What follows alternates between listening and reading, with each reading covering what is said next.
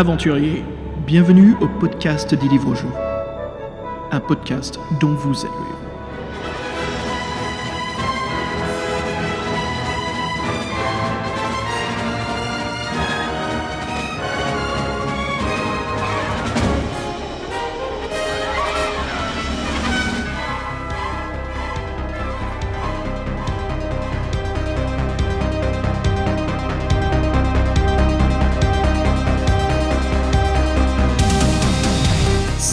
Aventuriers et bienvenue à un nouvel épisode du podcast dont vous êtes le héros. Moi c'est Xav et salut Fred.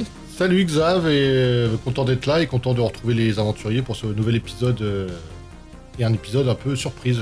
Exactement, ouais. Pour le 52, et ben voilà, on va parler euh, de la collection des livres de la série Donjons et Dragons qui sont des livres-jeux. Euh, édités en France par Solar. Alors bien sûr, on va rentrer dans toute l'histoire de cela, mais voilà ce qu'on prévoit au programme aujourd'hui pour cette émission. Mais avant cela, Fred, euh, ça y est, on est fin septembre, euh, le temps avance et c'est bientôt la fin de l'été. Bah en fait l'automne c'est déjà arrivé mon gars. J'y suis toujours, moi j'ai pas envie que ça soit l'automne, ça va trop vite. C'est comme ça, donc euh, déjà tu vas voir, je t'ai préparé une playlist, une sélection pour qu'on s'y croit toujours, ok? Je te fais confiance là-dessus, non souci. Ok. Bon alors, euh, quoi de neuf depuis? Qu'est-ce qui se passe?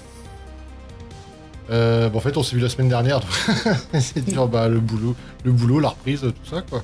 Ouais, ça est, ça reprend son cheminement. Non mais j'avoue, non mais je, je vais partir en vacances pour aérer parce que là tout le monde est revenu donc c'est un peu la merde donc euh, ça va faire du bien de souffler. mais- C'est ça, ça c'est, ça c'est les vacances bien programmées, c'est de partir une fois que tout le monde est de retour.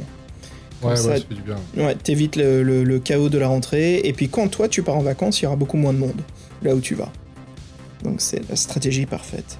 Et euh, dis-moi alors, qu'est-ce que qu'est-ce que t'as passé ton temps cet été à faire? Tu jouais à quoi? Tu lisais quoi? T'as bien avancé sur ton livre? Non, j'ai regardé la Coupe du Monde et euh, après j'ai profité un peu des vacances, je suis parti un peu cet été aussi rapidement. Non, bah j'ai beaucoup lu, ouais, j'ai lu pas mal de trucs, mais euh, non, euh, j'ai pas du tout bossé, c'était l'été. Mais euh, moi, ma résolution de la rentrée, puis comme toi tu me tires la bourse, c'est euh, ouais, c'est de faire ça. euh, Ouais, on enchaîne les podcasts. Hein. bah, les podcasts, le, le projet perso, le projet les héros, ouais, tout ça. Ouais, ouais, moi je me consacre vraiment 1000 mots par jour, sauf les week-ends, souvent le samedi, le dimanche je me repose, mais la semaine c'est reparti quoi. Donc j'essaie d'avoir au moins 5000 mots par semaine, voire un peu plus des fois. Comme ça, ça avance bien. Euh, et puis là, je suis en train de, je suis en train de bosser sur euh, la recherche d'illustrations, donc ça avance, je fais des essais avec certaines personnes, et puis euh, je vais bientôt avoir un illustrateur pour le livre, donc c'est assez cool. Ah bah ça c'est une étape importante. Euh, très importante. ouais. Matérialiser son monde, ses mots en visuel, ouais. c'est pour moi une partie très importante, surtout le visuel que je cherche, euh, en effet. quoi. C'est quelque chose d'assez fort et spécifique. Je sais que je suis un peu difficile dessus, mais bon, voilà ce que j'essaie vraiment d'obtenir. Donc ça sera une surprise. Peut-être euh, prochain épisode, je montrerai, euh, une fois que ça sera établi, peut-être une illustration, on fera de la pub avec, on verra. Histoire de commencer déjà euh, l'annonce du livre et puis qu'on voit tous les deux comment on va les mettre en vente. Ouais, c'était à 5000, euh, c'était à 5000 mots par semaine, il va falloir que je, mette, je passe la troisième parce que Et c'est ouais, mec. à, Allez. par à coup en fait. Bah, ça fait longtemps qu'on bosse dessus. Moi, je me suis, ma motivation, c'était de d'en finir, quoi. Bon, façon violente de dire ça, mais c'est plus, allez, c'est bon, je- j'accélère. J'en ai, j'en ai un peu marre en fait de de pas trouver le temps de le faire. Et bien sûr, il faut faire soi-même son temps. Donc, euh, c'est ce que je fais. Je me libère d'autres projets, d'autres choses que je mets de côté, et puis je me concentre beaucoup plus sur celui-ci. Et puis, bah, ça avance bien. Ça avance bien, ça avance bien. Cette année, c'était bien productif. C'est l'année dernière où j'ai pas fait grand-chose, surtout l'automne et l'hiver dernier, il y avait pas mal d'autres choses qui m'empêchaient de concentrer et de trouver vraiment de ces minimums au moins deux heures pour écrire, donc c'était un peu emmerdant. Mais là, là, cette année, ça bosse bien, C'est- surtout cet été. Mm. Ça reprend bien. Et alors, qu'est-ce que t'as lu, Fred, comme bouquin? Euh, du Jack Vance pour ne pas changer. J'ai lu aussi du Margaret euh, Atwood là, qui, euh, qui commence à être connu un peu. J'ai lu le dernier homme et aussi bah, toutes les BD que, que j'avais achetées. Donc, euh, Du Richard terminer, Corben, en fait, du Richard Corben, euh, les idées noires de Franquin. euh, là, euh, Fabien ouais, il m'a offert un livre sur Lovecraft, une BD sur Lovecraft. Mm. Euh, j'ai lu un truc, un truc qui est énorme, je sais pas si tu connais, c'est euh, Will Eisner, là, le- où j'en parle pour que le titre m'é- m'échappe, L'appel de l'espace. Je sais pas si tu l'as lu. Ah non, non, ça a gagné un Eisner Award, c'est ça? Bah, c'est Will Eisner, c'est lui, euh, Ah. c'est lui qui a donné le prix, euh, c'est lui qui a donné le nom au prix, si tu veux. Ouais, ouais. C'est que le mec, bah, le mec a fait The Spirit, mais moi le Spirit c'est pas ce qui m'intéressait chez lui et franchement j'ai été bluffé par la mise en page. Je trouve ça complètement euh, génial. Et, euh, parce qu'en fait ça, ça suit aucun des canons de, de la BD presque. Il a vraiment son propre langage et, j'étais bluff, complètement bluffé par ce truc-là. D'ailleurs c'est celui que j'ai lu en premier parce que c'est celui que j'avais le plus de curiosité. Non j'avoue j'ai lu le Franquin en premier pour me marrer. mais juste, ap- juste après, et en plus le scénario est, c'est un, pour un, franchement j'ai trouvé pratiquement un scénario de film euh, ou de, de polar. Et euh, je m'attendais pas à un scénario aussi euh, touffu et aussi sérieux dans une BD quoi. Ah, sympa. Franchement, je comprends pourquoi. Vraiment, c'est vraiment très sympa. Ah, cool. Euh, En écoute, plus, que moi- j'ai trouvé d'occasion ouais. pour le coup, ce qui est, qui est, qui réédité, donc euh, trouvé d'occasion, donc c'est un objet de collection. Ouais, ouais, c'est ça, profites-en, hein, surtout. Bah, nous, on connaît les bons coins en plus, à Paris, pour trouver les, euh, les petites œuvres rares. Hein. Ouais, ouais, bah ouais, j'ai fait une razzia là-bas. Bah, une razzia, non, mais Vas-y, hein. Il restait plus rien, Fred. Tu les as dévalisés. ils avaient 3000 bouquins, 3000 BD, on a tout pris. Je l'ai vu, le marchand, il pleurait. Il pouvait plus faire finir ses cases parce que t'as tout emporté. Hmm. Au moins ça? Écoute, moi, comme c'est la reprise, on se revoit avec le club de jeux de rôle. Oui, la version française, donc, qui est aux confins de l'Empire, et nous, on joue à la version en anglaise, hein, qui s'appelle Edge of the Empire, euh, qui, au lieu de confins, en fait, ça va dire aux frontières de l'Empire, plutôt. Et euh, ça se passe très bien, nouveau groupe, nouvelle campagne, donc moi, j'ai repris le rôle de MJ. Nouveaux aventuriers qui sont arrivés dans la partie. On a un nouveau joueur qui joue un énorme bourrin, un, tank en fait, parce qu'on avait quelques DPS. Voilà pour ceux à qui les, les petits mots comme ça euh, euh, sont un peu incompréhensibles, juste pour traduire vite fait. hein. Euh, les DPS, bien sûr, c'est des dégâts par seconde. Donc c'est des joueurs qui sont pas forcément des canons de verre, mais euh, c'est des joueurs qui n'ont pas énormément de vie, mais qui font pas mal de dégâts. Souvent c'est la concentration sur l'utilisation des armes. Mais un tank, c'est quelqu'un qui a énormément de vie, et souvent qui a des armes qui sont pas faites pour la précision, mais qui sont faites justement pour euh, faire un peu de, contrôle des, de, euh, de l'ennemi, histoire de le- l'encercler, le, comment on dit en français, le tenir en bunker. Donc à force d'appui-feu, ça les, euh, ça les retient un petit peu où ils sont, en les empêchant de, Ouais. de bouger. Donc euh, toute la stratégie, euh, bien sympa. Bah, écoute, voilà, le, le jeu a bien repris, c'est sympa. Je sors un petit peu plus ce soir, faire un peu plus de, de- de photos. Je poste pas mal sur l'Instagram. Mais euh, je suis en train de voir pour avoir un, un compte plus professionnel. Mais en même temps, j'utilise des applications pour poser des photos de bonne qualité sur Instagram. Bref. Voilà ce qui se passe de mon côté. Fred, ça bosse bien, tout se passe bien. Et le livre, comme je disais. Euh, moi, j'ai lu pas mal de mangas, tu sais, que je me suis offert. Là, on avait parlé au dernier podcast, euh, les éditions Les Arts Noirs, donc les mangas un peu plus euh, ésotérisme, euh, horreur, euh, fantastique horreur, qui savent très bien te mettre mal à l'aise, mais qui ont des histoires assez fantastiques, des illustrateurs, illustrateurs vraiment de très très bonne qualité. Donc ouais, bah voilà quoi, c'est chiant, c'est la fin de l'été, c'est passé très bien. On a eu pas mal de choses, on a pu faire pas mal de choses. Puis moi j'ai investi pas mal dans de nouveaux objectifs pour mon appareil, donc euh, j'en ai bien profité du climat et du soleil. Mais euh, l'automne c'est sympa aussi, donc euh, bah nous y voilà. hein. Exactement. Alors Fred, moi voilà, ce qui nous arrive dans la vie. Bah, avant de passer au podcast, description un peu plus de la collection, de quoi on va causer, je te propose un morceau pour nous garder dans l'été de Young Bay qui s'appelle I Want You Back.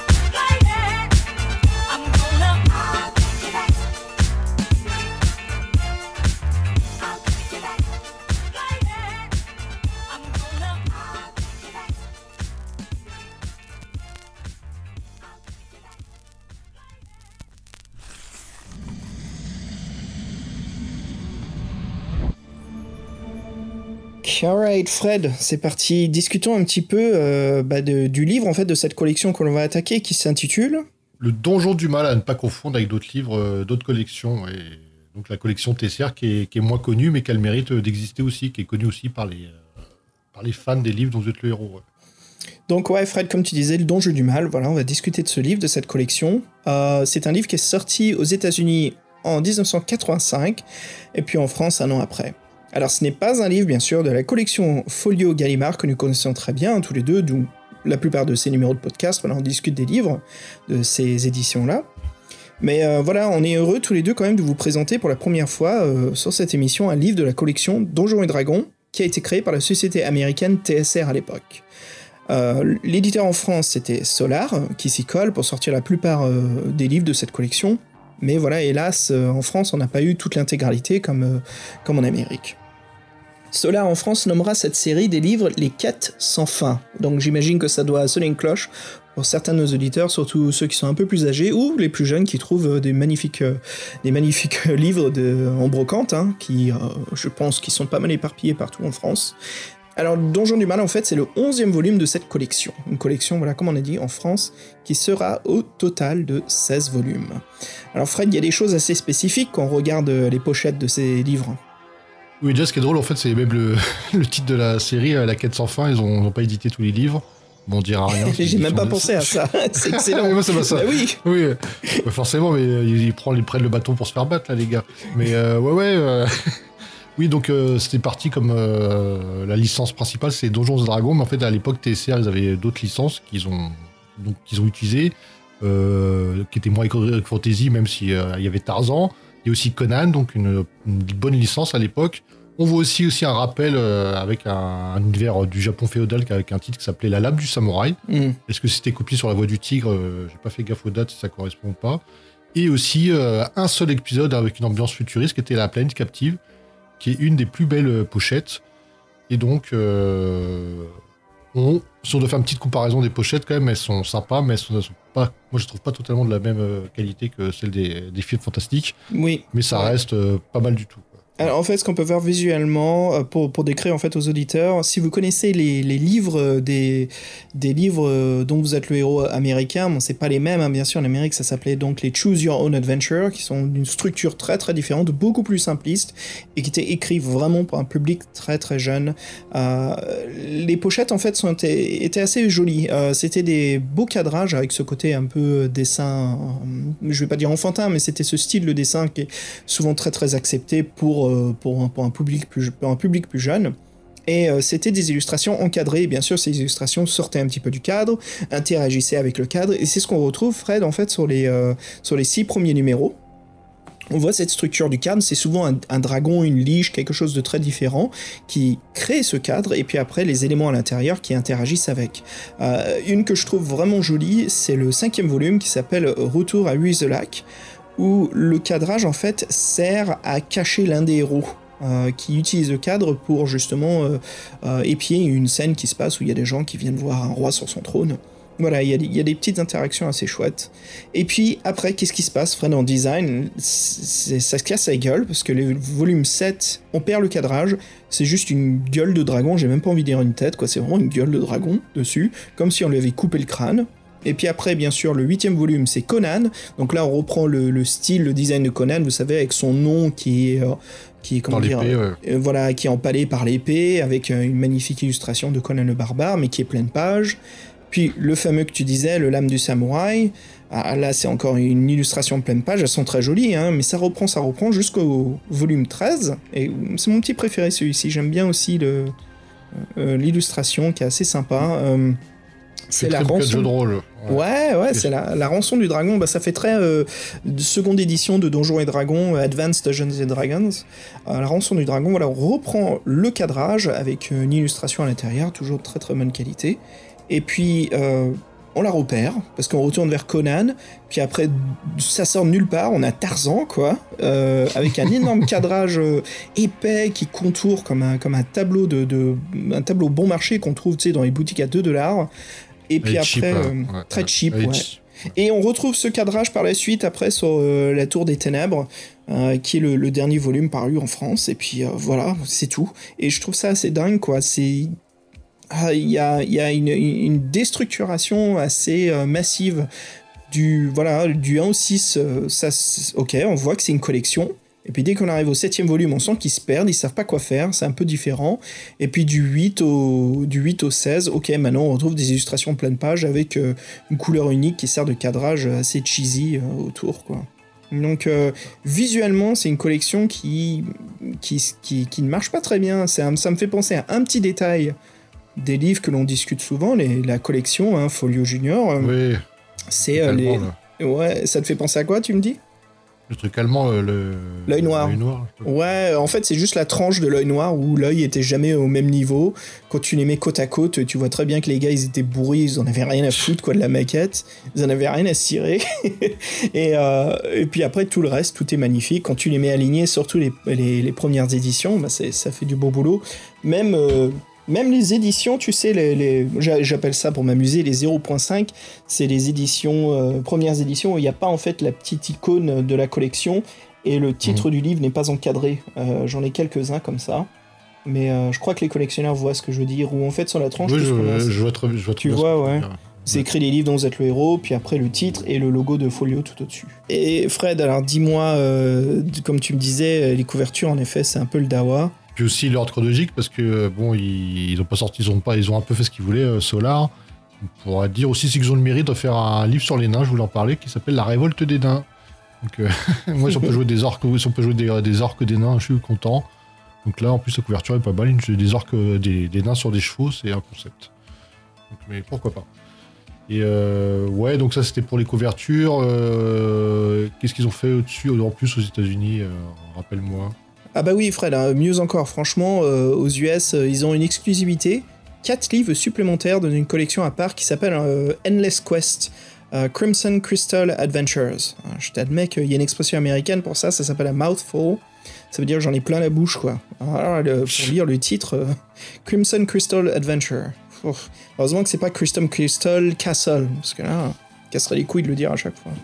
Alors, qu'est-ce qu'il y a de spécial euh, bah, En fait, c'est qu'il contenait un marque-page en plastique rouge qui était transparent. Euh, on avait ça quand on était môme, tu sais, c'était ce, petit truc plastique. Euh, Mystère de Pékin. Les mystères de Pékin, ouais. Alors pour ceux qui connaissent pas, en fait, euh, c'est un, un, petit truc euh, euh, d'amusement pour cacher en fait des mots. Le lecteur, bien sûr, le plastique rouge peut faire apparaître certains mots qui sont, je sais pas comment c'est en fait le mécanisme, comment ce, plastique marche. C'est un, filtre de couleur. C'est un filtre de couleur, voilà, et ça révèle en fait des mots ou des messages cachés. donc voilà, c'était c'était là et ça servait en fait sur certaines pages pour y découvrir des indices pour mieux faire le déroulement de l'histoire, ainsi en fait que des petits dessins invisibles à l'œil nu. Donc euh, c'était un principe assez sympa parce que ça montre une interaction en plus des, livres-jeux. Et euh, c'est quelque chose qu'on ne retrouve pas en fait euh, dans, les, dans les collections des livres dont vous êtes le héros. Mais il y a une différence bien sûr, et vous verrez plus tard, c'est que un livre dont vous êtes le héros a beaucoup plus de, règles et de, comment dire un système d'XP et de un système de d'attaque hein, qui, n'existe quasiment pas dans ces livres. Donc voilà, en fait, c'est ça, Fred. La simplicité ici, c'est pas de point de combat, d'endurance, de peur, rien de tout ça. Euh, pas de feuille d'aventure, en fait. À la rigueur, vous pouvez prendre une feuille pour noter les objectifs ou les gens que vous rencontrez. Mais c'est la collection idéale pour les débutants. C'est euh, vraiment un peu comme le système américain des, des, euh, des Choose Your Adventure. Et je pense, comme c'était pour le marché américain, c'est peut-être pour ça, en fait, qu'ils ont gardé euh, ce système très facile d'écriture, parce que là, bon, ça, simplifie beaucoup de choses, hein, comme on crée pas des ennemis avec des valeurs de points. Euh, l'écriture va plus vite et surtout on, vend pour un public spécifique qui a déjà l'habitude des livres comme cela. Faut pas oublier que les fighting fantasy, hein, les livres dont vous êtes le héros, c'était vendu avant tout en Angleterre, puis bien sûr en Espagne, en Italie et en France, la plupart des pays de l'Europe. Mais en Amérique, ça marchait pas autant. Il y en a eu quelques-uns. Euh, mais euh, il y en a eu pas mal quand même. Je crois qu'il y a eu environ. Euh, je, crois que j'ai toute la collection américaine des, des, défis fantastiques. Si je me trompe pas, je crois qu'il y en a une vingtaine, quinzaine, quelque chose comme ça. il n'y a pas eu toutes les collections. après, c'était des publications britanniques de Puffin, qui, donc fallait les trouver des marchands de livres qui faisaient de l'import en Amérique. Donc en effet, c'était la collection parfaite en fait pour le marché américain. Et à Fred, il y avait encore plus de choses spécifiques de ces livres. Oui, parce qu'en fait, euh, ce qui serait intéressant de savoir, c'est pourquoi les, euh, les Solar, ils ont, choisi 16 livres sur les 49 qui étaient disponibles. Il faudra comprendre leur choix. Bon, bref. Donc, ouais, en fait, en plus de, cette absence de dire de feuilles d'aventure, il y a aussi pas de numéro de paragraphe, ce qui paraît bizarre, euh, comme ça, quand on dit ça dans un livre pour le héros. En fait, c'est pas des paragraphes, c'est des pages. Et chaque page du livre correspond au choix que, qu'on nous a proposé dans le livre auparavant. Donc euh, c'est un système où en fait les paragraphes sont plus longs, donc on a plus l'impression de, de, lire, de lire un roman. Et euh, c'est pas pour nous déplaire quand c'est bien fait. Donc là, c'était euh, c'était le cas. Et donc, euh, il y a certains choix aussi, ça, ils font plusieurs pages dans, dans, l'aventure. Mmh, mmh, mmh. et ce qui est intéressant aussi, c'est qu'il y a beaucoup d'illustrations intérieures, comme, comme chez Folio. Euh, y a, les dessins sont plus nombreux, c'est toutes les 6 à, 6 à 7 pages, et parfois même elles sont, elles sont doublées, donc elles sont double cover. Quoi. Ouais, il y a, y a, une structure assez chouette et ça me fait penser, tu sais, à, bah, en fait, au Loup Ardent, où euh, des paragraphes, des fois, font plusieurs pages. Mm-hmm. On retrouve ce système. Mais Loup Ardent mélange en fait le meilleur des deux mondes. C'est intéressant ça. Et oui, en fait, c'est des, on voit bien que c'est des livres euh, avec un, un, fil narratif conducteur beaucoup plus structuré. Euh, c'est sûr et certain qu'on suit quelque chose de scripté, on a beaucoup moins de choix pour euh, différentes possibilités dans l'aventure. Et euh, Fred, bah ouais, même s'il n'y a pas de lancer de dés, on trouve facilement la mort, car bien sûr, il y a énormément de mauvais choix. Et si on choisit en fait certaines euh, mauvaises options au cours de l'aventure, mais on réussit quand même à se débarrasser du grand antagoniste, l'ennemi du livre, on ne tombe pas forcément sur un happy ending. Donc ce qui est euh, assez cool de l'écriture de ces livres, c'est qu'il y a euh, plusieurs fins possibles, plus ou moins heureuses. Donc, ce qui permet de la relecture du livre qui se fait assez, euh, euh, comment dire, qu'on qu anticipe quoi. Plus dès qu'on finit, c'est sûr et certain qu'on va découvrir en fait comment on aurait pu changer l'aventure et obtenir une fin complètement différente. Bah oui, c'est toujours bien de prévoir plusieurs fins. Euh, donc là, oui, c'est pour vous parler un peu comment fonctionne la série. Et nous, on aime bien parler des illustrateurs euh, en débutant un bouquin. Donc là, on va parler déjà de celui qui a fait la couverture, qui est Monsieur Jeff Isley. Donc, sachant que la couverture euh, et nous met en scène un peu euh, les personnages et euh, l'antagoniste. En fait, euh, c'est un peu comme une, un film à l'ancienne. L'antagoniste, il prend tout le, le haut de l'écran. Il a l'air d'être une ombre qui plane au-dessus, menaçante. Entre, ils sont placés entre ses deux mains griffues et son regard avide. C'est la liche. C'est la liche, ouais, et qui, qui réside dans le donjon du mal. Et donc, elle entoure nos deux protagonistes qu'on va vous décrire tout, à, tout de suite, et qui portent des capes. Il y en a un qui est plus grand que l'autre, et bon, qui ont, ont l'air un peu enfantins. Et donc, euh, oui, bah, il y, y, a un sentiment de, de menace et d'urgence, en fait. C'est tout ce que je retiens, moi, de cette euh, couverture, avec le contraste de couleur euh, orange pour les euh, héros, et puis ce, ce bleu sombre nuit au-dessus de la lige. Ouais, donc, c'est très symbolique, donc on comprend très bien, mm. très bien ce qui se passe. Donc, c'est une belle couverture. Après, l'exécution, bon, c'est pas du gel blanche, mais c'est pas mal. Je... non, c'est joli, c'est du classique euh, Donjons et Dragons. Là, je retrouve parfaitement l'ambiance ou le, le, les styles de couverture en fait des livres euh, de donjons, quoi. Euh, surtout cette époque-là, qui était la deuxième édition de Advanced Dungeons and Dragons. C'est complètement euh, C'est les dessins étaient euh, bon, ils étaient déjà de très bonne qualité. Ils recrutaient des illustrateurs euh, qui, qui, je crois qu'il y en avait un. J'ai oublié son nom. Il était militaire et il est parti de l'armée justement pour pour parce qu'il dessinait en fait tous les les soldats avec leurs vêtements. Il était tellement bon, mais il aimait dessiner l'Heroic Fantasy et c'est c'est euh, Gary Gygax, il a dit mais attends mais viens dessiner pour nous parce que nous on fait que de la merde. Enfin, J'imagine qu'il a pas dit ça, désolé, c'est mon point de vue quand je regarde les anciens livres de Donjons et Dragons. allez donc hein. Le pro, la première euh, édition de Advance, aïe aïe aïe. Mais bon c'est sympa, tu vois que c'est Gary et ses potes qui s'éclatent quoi, à dessiner les, les, personnages, mais les Perses, euh, euh, le site de l'anatomie, tout est faux quoi. C'est bon, ça a du charme. Mais là, en fait, on voit bien ce côté, on va dire quoi, c'est un peu euh, fin années 80, quoi. C'est mi-fin mmh. années 80 de Donjons et Dragons. Ouais. C'est les imitations de Franzetta et tout ça. Bah, surtout pour les Conan, ouais, c'est sûr. Mmh, mmh. Voilà, donc ce fameux Jeff Isley, bon, lui, là, je sais pas si c'est lui qui a fait la couverture des Conan, mais il a fait la couverture du Donjon du Mal. Donc, euh, il est américain, né en 54 dans le Kentucky, euh, donc c'est toujours intéressé au dessin depuis qu'il est tout jeune. Euh, en fait, il s'est rendu compte que le dessin, ça l'intéressait, qu'il y avait un élément fantastique euh, dans leur présentation, donc il a décidé de faire ses études dans ce domaine-là. Euh, il fera ses premiers travaux chez Warren Publishing, une maison d'édition qui est spécialisée dans, le, dans la SF et l'horreur, l'épouvante, comme tu dis, et aussi chez Marvel. À partir de 82, il se, il se joint à l'équipe artistique de TSR qui commençait alors le, à lancer le jeu de rôle Donjons et Dragons et, Donjons et Dragons, tout simplement. Et pendant 20 ans, il a travaillé pour eux, donc une longue collaboration. Il a fait des illustrations pour des livres, des boîtes de jeux ou divers coffrets qui étaient nombreux. Et euh, on lui a confié beaucoup d'illustrations pour la collection euh, de jeux, pour ceux qui connaissent l'histoire Dragonlets et Dritz, dur à prononcer. Donc, euh, passionné par l'heroic fantasy, on peut dire qu'il aime beaucoup la couleur orangée, comme on le voit sur cette, couverture. Et en 2003, il a décidé, de, après 20 ans, de quitter Donjons et Dragons pour devenir illustrateur indépendant en, freelance. Et Bon, maintenant, il fait des illustrations, il continue son art aussi bien pour les particuliers que pour les entreprises. Et il fait beaucoup de conventions euh, et de salons sur Rick Fantasy où on peut le rencontrer. Euh, donc maintenant, ça fait 31 ans euh, qu'il a réalisé la, couverture du Donjon du Mal.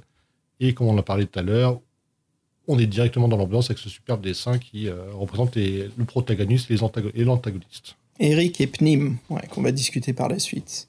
Alors, comme je disais, euh, au début, Donjons et Dragons, bien sûr, le dessin n'était pas euh, excellent, mais il y avait un dessinateur très important, justement, qui est arrivé avec Gygax et qui a commencé à ajouter ce style euh, qui ressemblait un petit peu à ce qu'on voyait dans les illustrations des livres de Tolkien. le monde avait un style assez spécifique et donc c'est Jim Roslov euh, Rosloff, c'est un illustrateur qui a commencé vraiment à donner cette marque visuelle à Donjons et Dragons, euh, surtout pour les premières éditions euh, Dungeons and Dragons et Advanced Dungeons and Dragons. Donc c'est un Américain qui est né en 1945 à Chicago, donc dans l'état du... Fred, Chicago, c'est... Illinois. Illinois. Illinois, ouais, Illinois. Donc voilà, Rosloff, en fait, c'était le directeur artistique de, TSR pendant toutes les années 80. Et puis, c'est lui qui a embauché dans l'équipe Jeff Isley. Et c'est là où on voit, en fait, l'évolution des dessins. Et ce que je trouve, c'est très beau. On voit ce côté beaucoup plus conte de fées qui commence à devenir, euh, bah, tu sais, le côté un peu plus brutal, un peu plus musclé, le, le, le, côté fin années 80, tu sais, de l'heroic fantasy qui entame après les années 90. Ah, on perd le côté imagination et on devient plus. Euh, enfin, non, peut-être pas, mais ce que je veux dire, c'est. Il y a beaucoup moins de couleurs euh, arc-en-ciel, des couleurs très fortes, très euh, perçantes, c'est comme des, des bleus néons, des roses, des jaunes, des violets, peut-être moins de, très, de couleurs très chaudes. Et on a un échange pour quelque chose qui est beaucoup plus des, esquisses, en fait, très correctes sur l'anatomie, le, visuel de l'être humain, un petit peu comme on voit les, les couvertures de Conan le Barbare. Donc euh, c'est une évolution assez intéressante. Et donc à son arrivée euh, à Rosloff, à Donjons et Dragons, euh, il est passé du noir et blanc en fait à la couleur, et puis en utilisant bien sûr l'acrylique et de l'huile, ce qui ajoute beaucoup plus d'impact de, de, sur ses illustrations. Et c'est aussi lui qui a illustré le jeu de rôle, le jeu de tableau qui s'appelle The Keep on the Borderlands, qui devient un classique en fait du jeu de rôle. Euh, c'est quelqu'un qui aimait appliquer toute une palette de couleurs différentes et euh, plein bien plus diversifiées, comme je disais. Il avait des couleurs beaucoup plus impactantes euh, qui, tenaient pas mal en fait sur ses couvertures. Il dessinait énormément en fait de modules complémentaires pour Donjons et Dragons. Donc les modules, ceux qui en connaissaient à l'époque, c'était une couleur arrière-plan très forte, beaucoup de texte hein, qui donnait un peu le synopsis et puis une illustration qui vendait en fait le module. On voyait un peu des scènes fortes de ce qui était écrit à l'intérieur. Euh, alors il prenait ses fonctions très au sérieux et justement il voulait que les illustrations soient de haute résolution pour que les lecteurs découvrent en fait des tas de détails dans ses dessins. Et quand on les regarde, on peut voir que non seulement le dessin s'applique, euh, enfin le, détail s'applique aux armures, mais aussi aux couleurs, la façon dont il choisit comment sont représentés les sorts de feu, les, les couleurs des écailles des dragons. Il y a pas mal de, petits, euh, de petits détails assez intéressants. Alors, il ne fit pas carrière, toute sa vie à TSR, c'est quelqu'un qui a voulu changer de vie et euh, dans les années 2000, bah, en fait, il devient graphiste professionnel pour une grande entreprise de marketing, bien sûr, tout en continuant à faire des illustrations d'artistes indépendants. Euh, puis, tristement, voilà, il décédait en 2011 à l'âge de 64 ans. Euh, et c'est lui en fait qui s'occupa des illustrations intérieures du donjon du mal qu'on retrouve ici. Donc voilà, c'est peut-être pas son magnum opus, mais c'est une très très belle œuvre qu'il ait fait. Et euh, il avait quand même à l'époque, quand il a fait cette illustration, 40 ans. Son trait de dessin est beaucoup moins fin que celui de, Jeff Isley, mais euh, voilà, il fourmille de plein de petits détails, comme je disais plus tôt. Euh, on remarque aussi que ces dessins dans le livre montrent énormément Eric et Pnim en situation de traite délicate. Donc il aime bien utiliser ces deux personnages et les mettre toujours en action, toujours prêts au combat, où il y a quelque chose de toujours très très dramatique. alors, ce qui est sympa, c'est qu'on voit un petit peu après l'univers, l'envers du décor, Fred, c'est que sa femme travaillait aussi à Donjons et Dragons et qu'elle a ensuite tenu une école de, dessin sur vitraux. Donc on voit tout de suite la passion du, couple et bien sûr comment ils ont beaucoup joué sur l'impact visuel de Donjon et comment justement on les aperçoit aujourd'hui. Euh, ils font vraiment partie du linéage. Mmh. Oui, donc c'est du bon boulot quand même, et puis ouais, une grande carrière pour ces deux écrivains et euh, pour ces deux illustrateurs. Et donc là, ce qui nous intéresse, c'est l'écrivain, c'est Bruce euh, Algozine. Donc lui, c'est un peu marrant parce qu'on n'a pas trop d'infos en fait sur ce, sur ce mec-là. Algozine avec un Z. Euh, donc il commence sa carrière, dans sa carrière d'écrivain dans les années 80 avec un thriller qui s'appelle euh, Knot et qui est un truc bien sanglant euh, qui parle d'un serial killer. Et après, il change complètement de registre s'il écrit euh, une nouvelle pour, sur un dessin animé américain qui s'appelle Laser Tag. Alors, il semblerait qu'il soit jamais sorti en France, mais moi, bizarrement, quand j'ai vu la photo, ça m'a parlé. J'ai l'impression qu'en mhm. fait, les jouets, les jouets sont sortis, mais pas le dessin animé. Ouais, c'est fort possible, ça. Ouais, parce que tu mettais une espèce d'armure euh, avec un espèce de rond euh, rouge au centre, et je me sens, t'avais des pistolets, quand tu tirais au, centre, bah, bah, en gros, t'étais touché, quoi. Et donc, ça me rappelait quelque chose. Bon, bref, et il a fait aussi deux autres euh, bouquins dans cette collection-là, des, Quêtes sans fin, un Endless Quest, mais bon, qui sont pas sortis en France. Donc, les, titres anglais, c'était Prisoner of, Elderswood et Close and Dragon. Donc, on ne sait pas trop ce que ça parle. Et et ensuite, il n'a plus donné ce, signe de vie, en tout cas euh, sous ce nom-là. Peut-être qu'il écrit sous un autre pseudo, mais ça, on ne le sait pas pour l'instant, on ne le saura jamais. Et ce qui est encore un peu dommageable pour cet écrivain obscur, c'est que les éditions Solar sont trompées en orthographiant son nom. Ils ont écrit Algozine avec un S. Et donc, ce qui est un peu dommage, que bon, moi, quand, On, fait des, quand on fait des fautes sur mon nom, ça m'énerve. Donc, je pense que c'est jamais, c'est jamais sympa. Et donc, voilà, donc c'est un auteur euh, peu connu des livres dont le héros. Hmm. C'est une chose que tu veux réussir euh, quand tu traduis un livre, il faut quand même avoir le nom des écrivains et des illustrateurs corrects. Donc ça, c'est pas la première fois en plus, hein, euh, les erreurs comme ça sur les traductions. Quand même, c'est la seule erreur à pas faire, quoi. C'est le nom des, des gens qui ont créé le livre, quoi. Merde. Mais bon. Les années 80, mon gars, les années 80. Allez, vends, vends, vends, fous-moi ça en stock, là, au franc prix, qu'on vende ça, euh, combien? C'était combien? 10 francs, 12 francs à l'époque, non? Début des années 80, aucune idée. On se souvient plus du tout. Fred, le synopsis, t'es chaud? Yep. Alors, discutons du synopsis du Donjon du Mal. Eric est un magicien apprenti. Depuis plusieurs nuits, il fait des rêves qui l'inquiètent et qui lui semblent prémonitoires. En pleine nuit, il se réveille brutalement. Il a un mauvais pressentiment. Il court rejoindre son père qui travaille toutes les nuits dans son atelier. Il lui découvre fort blessé à la tête et au bord de l'évanouissement. L'atelier est sans dessus-dessous, tout a été renversé. Le père d'Eric lui apprend qu'une liche, en fait, est apparue et lui a pris le livre le plus puissant qu'il détenait. Et nul ne peut prévoir ce qu'une telle créature peut faire avec un tel livre, murmure le vieil homme. Il faut récupérer le grimoire, dit le père à Eric. Bien sûr, Eric avait entendu parler d'une liche qui venait d'emménager dans un lieu maudit appelé le Donjon du Mal, et donc, il décide d'aller récupérer le livre. Fred? Classique, non? Ouais, euh, très classique même, j'ai envie de dire, mais c'est bien, c'est comme le, un, bon, un bon départ pour l'aventure. Donc si on s'attarde plus euh, sur ce fameux Eric, le personnage principal, donc euh, comme tu l'as dit, c'est un jeune magicien qui vit avec son père dans un château, un peu indéterminé, on sait pas trop quel château. pas besoin de savoir parce qu'on n'y va pas, on reste dans le donjon. Oui, c'est ça, c'est le point de départ. donc son père pense que qu'il peut devenir un grand magicien, parce qu'en fait, le, fait qu'il ait des rêves à peu près notoires, ce sont des signes qu'il a, a, des pouvoirs psy. et en fait, il sait déjà que s'il pense très fort à un objet, et, euh, ben, il peut prendre l'apparence de l'objet, donc un pouvoir assez puissant, parce que bon, se transforme en théière, c'est comme ouf, quoi. Et euh, c'est un de ses pouvoirs. Par exemple, dans l'aventure, euh, il y, a un coffre qu'on n'arrive pas à ouvrir, bah, avec son pouvoir, il transforme son bras en forme de hache et il détruit le coffre. Yep. Comme un truc, c'est un super pouvoir. Et par contre, bon, forcément, faire des pouvoirs, ça le fatigue. Il ne euh, peut pas se téléporter par, magie, donc on peut pas se téléporter directement dans le donjon, ce serait pratique. Euh, en dehors d'être magicien, c'est un cavalier émérite. Et donc, euh, il ménage sa monture pour faire le long trajet qui nous attend jusqu'au repère de la liche. Et dans notre aventure, on est accompagné par un petit compagnon qui, notre, qui nous quitte pas d'une semelle, qui s'appelle Pnim. Et nous, notre but, c'est de réussir notre mission que nous a confié notre père, parce qu'on sait très bien que, que bah, c'est important et qu'il faudra faire attention à, l'utilisation du pouvoir psy, qu'il faudra l'utiliser à bon escient. Voilà. Mm.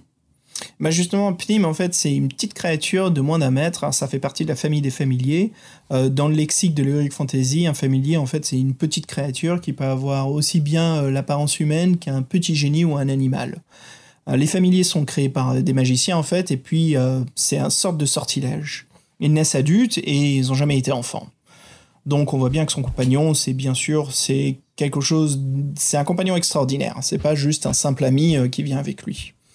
Donc la plupart d'entre eux en fait euh, deviennent euh, les domestiques aux créateurs, hein, les maîtres qui les, qui les incarnent. Et bien sûr ici c'est le cas pour euh, qui donne souvent des conseils et qui voue une totale dévotion obéissante à, tous les ordres qui lui en sont donnés. Et Pnim a beau être, ne pas être un magicien, il connaît exactement tous les sorts et leurs effets. Donc on voit très bien qu'Eric a le, le familier, comment dire, le compagnon familier parfait dans cette aventure. Alors, les règles euh, sympas sur les familiers, quand ils sont créés, Fred, c'est qu'ils disparaissent pas. Et euh, ils sont toujours au service d'un magicien jusqu'à ce qu'ils soient tués ou renvoyés en cas de faute grave. Euh, Pnim, bien sûr, n'étant pas un noble, il dort malgré tout dans la cuisine d'un château, foutu à l'arrière. Tu te rends compte? Non seulement tu crées quelque chose, mais tu le dis d'aller coucher dans, la vaisselle, quoi. Bah moi, il me fait un peu penser à un petit show de fidèle, en fait. C'est ça, ouais. Sauf que c'est un être humain, quoi. C'est pas un chien, merde. Mais c'est un familier, quoi. Alors la plus grande crainte en fait c'est à Pnim, c'est les morts vivants. Euh, et puis bien sûr il va pas être déçu parce que on va aller voyager euh, dans, le donjon de la liche. Euh, et puis ce qui est intéressant Fred c'est qu'Eric ne lui dit pas tout de suite la raison de leur départ quand ils partent au début de l'histoire. Donc il, il, mène vraiment Pnim vers un destin qui ne lui plaît pas du tout. Malgré cela quand même euh, Pnim, c'est euh, une créature très courageuse, euh, qui a un cœur pur, il est très agile, et il n'hésite pas à secourir le personnage qu'on incarne, donc Eric, quand il est en danger, malgré sa peur des monstres.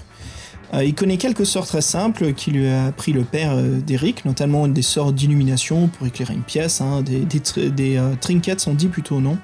Je sais pas. Non, je crois que c'était ça. Alors, à savoir quelque chose d'intéressant sur Pnim, c'est qu'il pardonne les bêtises euh, qu'Eric peut faire au cours de l'aventure, tant euh, tellement sa dévotion euh, pour lui est grande. il mérite tous les honneurs et bien sûr, il faut pas vraiment l'abandonner Pnim. c'est quand même quelqu'un d'important. Donc on a l'aventurier, parfait, le familier, vraiment intéressant, qui justement n'hésite pas à nous filer un coup de main quand il le faut. Et bien sûr, tout cela, nous amène à la dernière personne qui, qui est un peu la source de la magie, Fred, c'est le père. Oui, donc le père qui a un peu l'origine de l'histoire, qui dont on sait que c'est un puissant magicien, mais bon, malheureusement 3G, euh, donc il vit dans ce fameux château euh, entouré de ses domestiques à son service. Euh, comme il était veuf, il avait seul Eric. À chaque fois, j'ai envie de dire Elric, faut pas que je le fasse. Donc forcément, comme c'est son seul fils et qu'il a tout il a toute son attention sur lui, ils font beaucoup d'espoir sur Eric et sur cette nouvelle quête. Et il faut savoir aussi que Pnim est son confident, donc Pnim, il les a les deux à la botte, c'est cool. Donc euh, oui, donc la liche est venue dans son laboratoire par surprise, elle l'a frappé, et il n'a pas eu le temps de se défendre, donc il veut absolument récupérer son grimoire, parce que justement la, liche est pour être dangereuse avec. Et comme il peut passer en lui-même, il remporte euh, le poids de cette mission sur les épaules de Eric, mais il est sûr que, son fils y arrivera, qu'il est bien préparé, et qu'en fait cette quête se finira avec succès, et que la liche n'a qu'à bien se tenir. Mm. Et justement, ça parle de la liche, Fred, l'antagoniste de, ce livre. Euh, un, sorcier très surpuissant euh, même, hein, qui a vendu son âme au mal en fait pour devenir éternel. Euh, ses pouvoirs sont accrus au coucher du soleil, mais bien sûr en vendant son âme, la liche ne peut pas garder une apparence jeune, donc elle ressemble quasiment à quelque chose de mort. Un corps vieilli, qui, qui comment dire, qui, est même en train de, fondre, une apparence vraiment dégueulasse, qu'on peut dire un sort de zombie. Hein. Alors, bien sûr, ne pas confondre avec un zombie, c'est pas la même chose. La liche, ce n'est pas un mort-vivant, c'est quelqu'un de vivant mais qui est maudit. Euh, elle a conservé toutes ses facultés mentales, sa magie, et puis euh, les humains ne l'intéressent pas car elle se fiche complètement d'eux. Ce sont juste des créatures faibles qui ne peuvent pas lutter contre elle. Donc son objectif est d'accroître euh, son pouvoir le plus possible, d'où le vol du grimoire du, père d'Eric, qui lui apprendra encore plus de secrets maléfiques. il y a aussi plus de peau sur elle que l'on croit. Euh, mais tout est craquelé, donc elle a vraiment une apparence assez dégueulasse. Elle a malgré tout une chevelure abondante euh, d'un gris sale sur lequel est posé une sorte de diadème en or. Euh, puis sur chacun de ses doigts, une griffe acérée qui, qui, qui sort bien de l'os, quoi, bien dégueulasse. Malgré ce physique atroce, c'est une, une créature qui est assez heureuse d'être comme cela, et pour rien au monde, car elle voudrait devenir immortelle. Donc son aspect est très effrayant quand elle dort, mais à son réveil c'est pire encore, ça devient vraiment la créature de, la nuit, euh, l'atrocité du, temple. Hein. Le, coup classique euh, du, démon qui garde la forteresse qu'on doit envahir. Alors la liche, elle peut voir dans le noir, et à les lumières, euh, même, même temps, cela dérange pas du tout. tout son être dégage de la méchanceté à l'état pur, c'est devenu un sorte de monstre extrêmement terrifiant qui n'a peur de rien. Euh, elle a autour du cou une amulette très ancienne qui la protège. C'est une sorte de chaîne en or euh, qui accroche en fait une, pierre autant maléfique euh, que précieuse, qui lui permet en fait de ne pas mourir. Et puis bien sûr, voilà, de détruire l'amulette provoquera sa mort. Mais pour y arriver, c'est pas facile, bien sûr, tant le bijou est bien protégé. Alors Fred, notre liche, en fait, elle est solitaire, n'a besoin de personne, ni d'esclaves, rien du tout. Euh, c'est juste un monstre qui a une armée de monstres éparpillés dans un labyrinthe de sa crypte pour éloigner les curieux. Elle vit dans un endroit maléfique, éloignée de tout, et surtout des humains qu'elle ne peut pas voir. Donc euh, elle s'est installée, comme on l'indique le titre du livre, hein, dans le Donjon du Mal. Euh, alors dans la version américaine c'est intéressant, ça s'appelle pas le Donjon du Mal, ça s'appelle le Nécropolis. C'est son refuge, voilà son lieu de tranquillité. Elle peut ainsi y faire des terribles expériences et puis reprendre des forces quand elle, euh, quand elle est fatiguée, bien se reposer à l'abri des humains. Elle a le pouvoir de donner des hallucinations auditives et visuelles aux personnes qui cherchent à la nuire, et bien sûr, ça sera le cas d'Eric qui va en subir pas mal. Alors Fred, en parlant de niche, on sait qu'il y en a pas mal dans la, culture pop, et euh, est-ce que tu peux m'en nommer quelques-unes qui sont célèbres? Alors là, celle qui fait très années 80 et peut-être qui parlera aux qui parlera à ceux qui, aimaient bien les dessins animés du Club Dorothée, c'était euh, Skeletor, hein, qui était dans, dans les maîtres de l'univers, Les maîtres de l'univers, ouais. qui, était, qui, était, euh, qui était balèze quand même pour, pour une niche, qui était, qui était, bah, mais qui était très effrayant, et c'est ses couleurs bleu-violette. Et euh, je pense qu'il doit en avoir une autre aussi dans des animés peut-être plus Disney. oui, dans, Taram et le Sondre magique où il y a le, où il y a le Seigneur des Ténèbres qui est, qui est effrayant. Et c'est vrai que Taram, c'était euh, pour l'époque, c'était assez euh, dark hein, quand même pour un dessin animé. Euh. Ouais, c'est le dessin animé rejeté de Disney parce que justement, il est, il est, il est, comment dire, trop sombre. Il a ce côté assez obscur. Et moi, j'en connais quelques-unes, mais plus des jeux de plateau, la liche de notre Dark World. Ah oui, oui, ouais, c'est vrai qui, ressemble au, screamer de, de, Scream. ouais, c'est ça. Et euh, en fait, euh, cette liche, euh, on a une chance sur quoi Une chance sur 10 qu'elle nous envoie au début du donjon, ce qui fout toute la partie en l'air, quoi. C'est pas pratique. En effet, les liches les plus célèbres hein, qu'on connaît très bien, et puis après, c'est sûr qu'on en retrouve pas mal. C'est quelque chose d'assez classique hein, dans l'univers de l'Heroic Fantasy. la liche, tu connais son origine, Fred, non? Ça vient du fruit, le litchi. C'est toi, tu m'as lancé tout à l'heure, t'es con, toi. C'est quoi Ichi. Ouais. Alors écoute, avant de parler des ennemis et le reste de cette aventure, je te propose de faire une pause. Hein Oui, on a, bien besoin, une petite pause. On s'écoute un classique de Willie Hutch qui s'intitule Brothers Gonna Work It Out. Allez, je te dis à toutes. Yeah, à bientôt, à toutes. You really don't understand, do you? Hey man, don't you realize in order for us to make this thing work, man, we've got to get rid of them. Pimps and the pushers and the prostitutes and then start all over again clean. Hey, look, nobody's pushing me anyway, okay? I mean, not you, not the cops, nobody, man. I mean, you want to get rid of the pushers, I'll help you. But don't send your people after me. Oh, come on, John. Can't you see that we can't get rid of one without getting rid of the other? We got to come down on both of them at the same time in order for this whole thing to work for the people. Hey, look, nobody's closing me out of my business.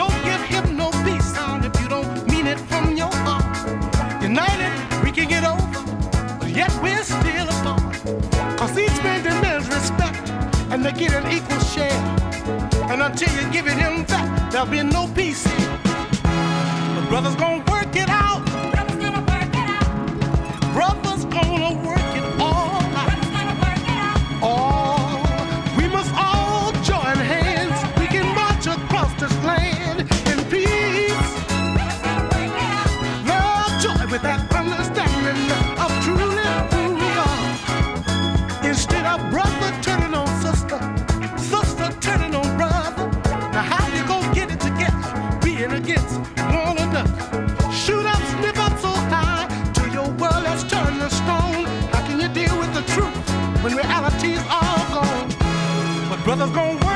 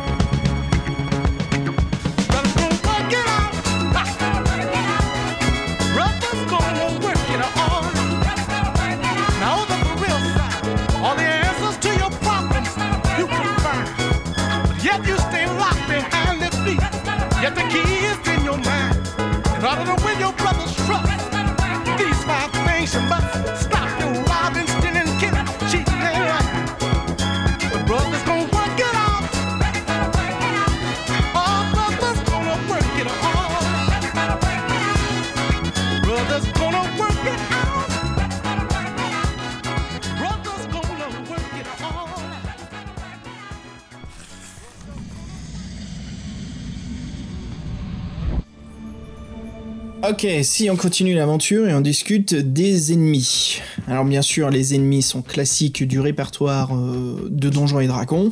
On retrouve toutes les créatures de cet univers, les plus classiques. Et puis, euh, bah Fred, je te propose de, commencer sans plus tarder, le plus connu. Oui, ou le plus effrayant, qui est, l'ours hibou. Donc, comme ça, ça peut l'air de faire peur, mais imaginez un, croisement à un tribou, un canours, avec la carrure d'un ours. Donc, qui, qui, se lève- qui pourrait marcher sur ses deux pattes avec des gros bras puissants et des griffes euh, acérées. Donc, euh, sa spécialité, en fait, c'est le démembrement. Euh, ce qui est sympa, donc, il se couche sur sa victime, il la, il la bloque et après, il la démembre avec euh, sa force herculéenne.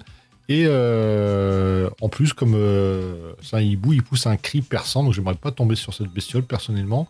Ça devrait un peu penser à des bestioles du Nord perdues dans des créatures de Lovecraft presque, euh, Wendigo, tout ça, Sasquatch.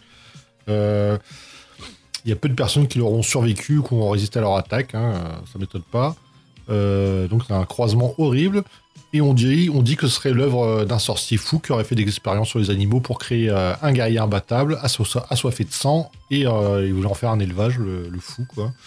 Et en plus, pour, faire bonne mesure, l'ours il est tout constamment affamé, donc en fait, ça fait un très bon gardien, parce que euh, il, il a toujours envie de bouffer, donc il est tout le temps en chasse. Donc il est énorme, ce qui fait un peu son, seul point faible. Il n'est pas très rapide et agile, mais par contre, euh, il est aussi faible d'esprit, mais quand il vous attrape, euh, ça fait mal. La prise de l'ours, version euh, démembrement. Et en fait, on le découvre dès le début de l'aventure dans le donjon. Et le premier défi, donc, c'est de s'en débarrasser sans qu'il nous massacre. Bah, après cela, il y a un ennemi assez particulier. En fait, c'est spécialement trois loups géants. Alors en fait, la liche, elle a de fabuleux trésors et elle utilise justement trois loups pour le protéger. Cet ennemi, il est un peu plus important comment il est écrit dans l'aventure parce que Pnim, en fait, on a une peur bleue. Et euh, si on fait le combat, on voit qu'il se passe pas mal de choses, on voit qu'il y a une interaction. Moi, j'aime bien ça quand les, les, les- comment dire, les héros se battent non seulement contre des ennemis, mais tu vois qu'ils ont une peur bleue, tu sens qu'il y a un passé en fait, tu développes ton personnage. Donc c'est intéressant. euh, tu vois ce que je veux dire, Fred Oui, c'est ça, ça fait une mise en situation. Et oui, tu as, ses fait- forces et ses faiblesses, ça le rend euh, bah, plus humain. Quoi. Exactement, ouais. Donc c'est ça qui est intéressant sur, euh, sur Pnim. Et puis il y a même des petites interactions. Voilà, si on arrive à tuer euh, deux loups sur les trois, ben, il y a le chef qui se barre. Bien sûr, cela nous donne accès à pas mal de choses par la suite. Fred, les. Comment ça s'appelle? Cette taupe euh, psionique, c'est ça? Ouais, c'est euh, un, un ennemi original, la taupe psionique. on pourrait dire petit mais, mais costaud. Euh, ça paie pas de mine comme ça. Donc, elle- comme son nom l'indique, c'est une taupe, donc elle vit sous la terre, elle se déplace euh, sans faire aucun bruit. Et en fait, pourquoi psionique Parce qu'elle se nourrit de, exclusivement des pouvoirs psy de- des personnes qui, sont magiciens. Donc en fait, ce qui, se passe, c'est qu'elle a tiré par, par Eric. Et euh, dès qu'il va tirer, et dès qu'il va utiliser son pouvoir psy, bah, il va commencer à tirer, à attirer cet animal. Et euh, qui va au fur et à mesure le paralyser et euh, il va le faire complètement, euh, gravement souffrir. Te- tellement souffrir, il va tellement souffrir qu'il aura même du mal à prononcer des mots, tellement il est malade. Et euh, si personne arrive à lui, euh, lui enlever cette taupe qui l'incapacite, euh, qui le rend complètement immobile, il mourra dans d'atroces douleurs. Donc ça, c'est un autre... en fait, c'est un peu son, sa némésis que sa kryptonite. Quoi. Mm, mm. Et puis il y a un autre ennemi, celui-là assez spécifique, la goule. Alors bon, la goule pas spécifique du tout, mais c'est comment utilisée dans cette aventure en fait? Car euh, en fait la, la liche lance un sort d'hallucination sur Eric, et quand il voit une goule dans un couloir sombre, il croit que c'est une personne qui s'est déguisée pour lui faire peur. Et puis euh, il y a toute une mise en scène où il y a Eric qui arrive vers la goule, qui lui dit vas-y enlève ton, ton, maquillage. Bien sûr, il se rend compte c'est trop tard que c'est une goule qui est bien réelle. C'est un, c'est quoi Fred? C'est un sorte d'ancien un humain euh, qui était anciennement un humain, qui se nourrit exclusivement de, chair bien vivante. Euh, c'est une créature qui a des dents bien pointues, des ongles bien aiguisés, euh, et puis qui montre bien ses dents. C'est quelque chose d'assez c'est un monstre avec euh, des dents euh, bien taillées, c'est quelque chose d'assez bovin, voilà. Euh, quelque chose qui, qui fonce vers tout ce qu'elle voit. C'est là en fait on peut dire que c'est un zombie quoi. C'est la même chose. C'est la même équivalence du zombie, surtout de le retour de la nuit des morts vivants, où c'est les zombies qui courent vers le cerveau, vers la chair, qui sont un peu plus agressifs. Et puis c'est une créature très, bah voilà, qui est capable de vous paralyser tellement qu'elle est flippante. Moi, je voulais parler aussi, c'est pas vraiment un ennemi, mais c'est plutôt, euh, on va dire, une arme. C'est le, gaz vert euh, qu'on rencontre dans une pièce. En fait, euh, c'est le pauvre Pnim qui, arrive en premier dans cette pièce. Et il respire ce gaz nocif mortel qui le, fait suffoquer et le fait tomber dans les pommes. Et Eric, su- Eric pas Eric, hein, Eric suivait, donc a tout juste le temps de se protéger en voyant son ami. Et donc lui porte son nez et sa bouche, il se protège. Et en fait, le but euh, de ce- cette salle-là, c'est de neutraliser le gaz avant que Pnim euh, soit complètement mort. Donc, euh, parce que déjà, on travaille, Eric et souffre déjà de nausées, donc en fait, c'est un peu euh, une épreuve euh, de logique. Et euh, ce qui sert, euh, ce qui euh, rend service à Eric, c'est que lui, il connaît ce pouvoir, qui est un pouvoir qu'il utilise déjà, qui s'appelle qui en fait euh, le nuage puant. Et lui, il s'en servait pour faire des blagues, mais là, c'est beaucoup moins drôle, mais donc on va dire que c'est encore une épreuve euh, du livre. Euh, Il y a un autre ennemi aussi qui est très scénarisé, c'est les sorcières euh, des ténèbres. Alors, les sorcières des ténèbres, c'est des, des livraisons à domicile de nourriture, Fred. Hein? Pardon, pardon. voilà, juste pour dire, dans l'aventure, en fait, les sorcières, elles livrent la nourriture à la liche. Euh, elles viennent la nuit, elles lui donnent des, larves, en fait, qui sont récoltées, et euh, c'est ce qu'elle mange, la, liche, quoi, ce qui est assez dégueulasse. Donc, euh, cet ennemi joue un petit peu dans le scénario, parce que Eric, malgré la gravité de la situation, il a toujours le sens de l'humour, et il veut se déguiser en sorcière pour, pour tromper la liche. Bien sûr, on verra ce qui se passe si vous lisez le livre, mais là, c'est assez débile, quoi. Oui, il y a un autre ennemi qui est. euh, un qui est un peu bizarre, qui s'appelle le, nécrophage, euh, auquel il faut pas du tout faire confiance. Euh, alors lui, en fait, il ressemble vraiment aux autres zombies morts-vivants, c'est juste qu'il il est doué de parole. En fait, il est tellement laid qu'on n'ose même pas imaginer que ça a été un, homme avant. En fait, il est, il est très cruel et en fait, il fait tout pour nous embobiner. il raconte plein de mensonges. Ce qui lui intéresse, c'est manger de la chair humaine, comme tous les, les autres ghouls là. Et en fait, en arrivant, il, sur, il surnomme tout de suite Eric Maître, car c'est une- c'est un moment où en fait on a, une, on a de la lumière autour de nous, de nous. Et euh, en fait l'obscurité c'est un peu son milieu et la lumière ça l'intimide. Et en fait il restera très euh, servile, très euh, très obséquieux euh, à côté de nous, mais dès que la lumière s'éteindra, bah là il aura sa nature, il reprendra le vrai dessus. Et euh, il y aura une espèce de course poursuite qui s'engagera entre lui et nous. Et euh, c'est une scène euh, à retenir de ce, de ce livre. Une rencontre euh, bien scénarisée, on va dire. Et puis en parlant de scénario, je voulais te parler d'un autre ennemi, mais je vais pas faire de spoiler. Donc c'est c'est l'ombre. L'ombre, c'est un mort-vivant qu'on ne peut pas voir, aussi léger clair, et euh, bien sûr, elle ne fait aucun bruit. Elle se cache dans les pièces sans éclairage et attend patiemment en fait qu'une victime y entre. Bien sûr, en parlant de victime, voilà, Eric qui apparaît dans ces pièces non éclairées, bah, dès que l'ombre le touche, aussi, voilà, ça commence à se nourrir de son énergie, ça absorbe en fait euh, la vie de d'Eric. Euh, L'ombre devient visible en pleine lumière, mais cela n'affecte en rien ses capacités destructives à continuer à attaquer euh, son ennemi quoi qu'elle a attrapé. Alors, ce que je veux dire par sans spoiler, c'est est-ce que Eric trouvera-t-il la solution pour, pour éviter le destin funeste de bah, se retrouver à terre euh, sans force, sans plus rien Donc voilà. C'est vrai que c'est un, un ennemi un peu flippant hein, qui t'attend euh, qui t'attend un peu dans les salles. Oui, c'est euh, Mm. c'est genre un peu un peu film d'horreur quoi. Il y en a un qui est pas mal, qui- il y en a un qui est pas mal aussi, c'est le c'est le squelette. Donc c'est lui, tu le, tu le rencontres si tu évites la porte d'entrée de l'entrée principale du donjon. Mm. Et euh, donc, en fait, c'est un squelette, mais il est vivant, le, logique. Et on le trouve dans une grotte qui est remplie d'os, donc il est un peu camouflé. Euh, il sort de son tas d'os, il soulève Pnim, il le jette contre il le jette à terre, l'autre il est soufflé. Euh, lui, sa spécialité, c'est l'étranglement. Donc, il, en fait, il, euh, au corps à corps, il est, comme il n'y a pas de, comme il a pas de muscles et tout ça, donc il se fatigue pas. Donc, il est, c'est un adversaire qui renonce jamais. Et en fait, le combattre avec une arme, ça sert à rien. Il faut trouver, on comprend qu'il est aux ordres de la liche. Il faut trouver une autre, une autre stratégie pour s'en débarrasser. Et c'est encore une fois, c'est encore une fois euh, l'occasion de mettre ses ménages à l'épreuve. Et en fait, plus tard, on rencontre d'autres squelettes, mais ceux-ci, eux, seront armés d'épées et ils seront pas aussi euh, imposants que ce premier squelette euh, corps à corps. Mm. En parlant d'ennemis qui sont inhabituels, on a aussi le dévoreur en intellect. Franchement, c'est un cerveau sur des pattes de poulet euh, qui suit Eric ouais, tout tranquillement. Et bien sûr, un instant, voilà, il lui saute dessus et il le rend inconscient. Alors, pour savoir le dévoreur d'intellect, comment il faut le battre, il faut comprendre comment il fonctionne. Donc, le dévoreur, en fait, il a une sorte de langue sous son cerveau qui se met sur votre fond et qui en fait vous mange, vous absorbe votre euh, santé mentale de cette façon, euh, comme ça. Et ce qui se passe, c'est qu'il dégage en fait euh, des pensées désagréables, des mésaventures, euh, euh, plein de choses en fait que vous, celui qui est possédé par le, dévoreur, euh, commence à penser. Et pour le battre, en fait, il faut euh, penser à des choses monotones. Il faut vraiment changer son, son sens de l'esprit, penser à des choses qui lui se passent rien. Et le dévoreur, en fait, là, il commence à se lasser et puis il se décroche de vous. Donc euh, voilà le tuyau si jamais vous rencontrez dans les aventures de Donjons et Dragons.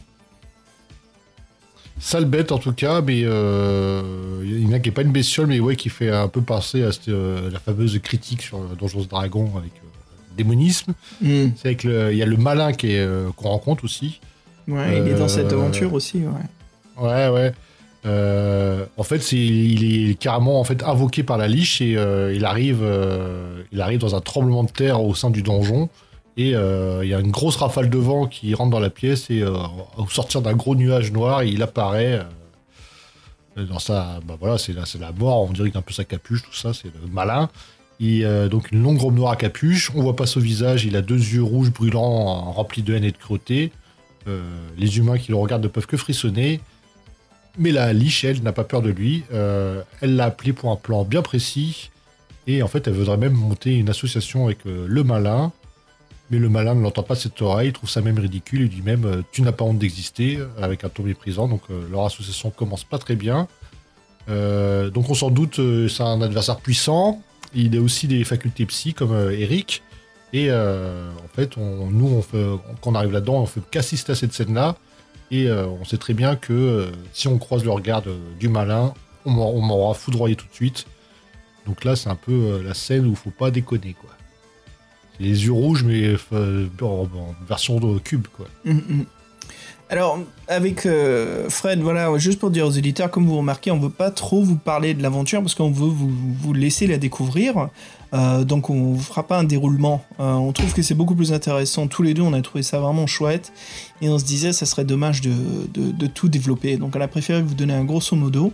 Et surtout, euh, à savoir, en fait, dans la conclusion, voilà, c'est qu'il y a de multiples fins. Donc, quand vous lirez le livre, faites attention, vous avez au total euh, 10 fins, je crois, Fred. Hein ce qu'on avait alors calculé. que Il y a 6 euh, fins heureuses, il y a 2 fins malheureuses et 2 fins mitigées.